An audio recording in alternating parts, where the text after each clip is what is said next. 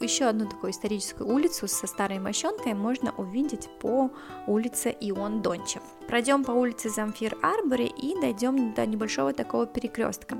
Это очень примечательное место, и на этом месте может, можем увидеть, на самом деле, насколько неровны все эти улицы старого города.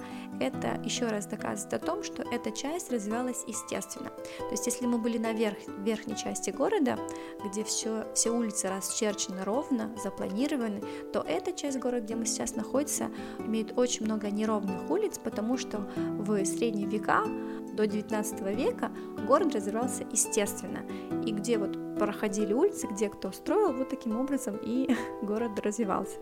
От э, сквера на перекрестке улиц Сенфер Арбули и Дончев мы на самом деле пройдемся по улице Ион Дончев.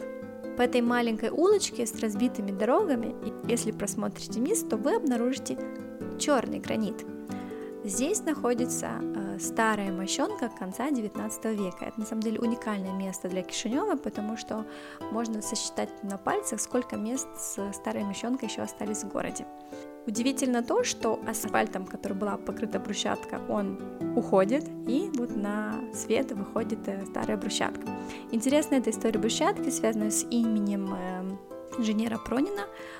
Его имя очень известно в кругах э, историков и жителей Кишинева начала 20 века. Он был названным и аферистом, и благодетелем для Кишинева, и так он очень сильно обогатился намощением дорог э, Кишинева, и многие даже говорят, что у него он построил себе огромную большую виллу. Это здание не сохранилось, но мы имеем от него только э, четыре большие сосны на вход в Комсомольское озеро напротив Госуниверситета. От улицы Ион Дончев мы вернемся к ровному э, планированному городу, к улице Александру Челбун.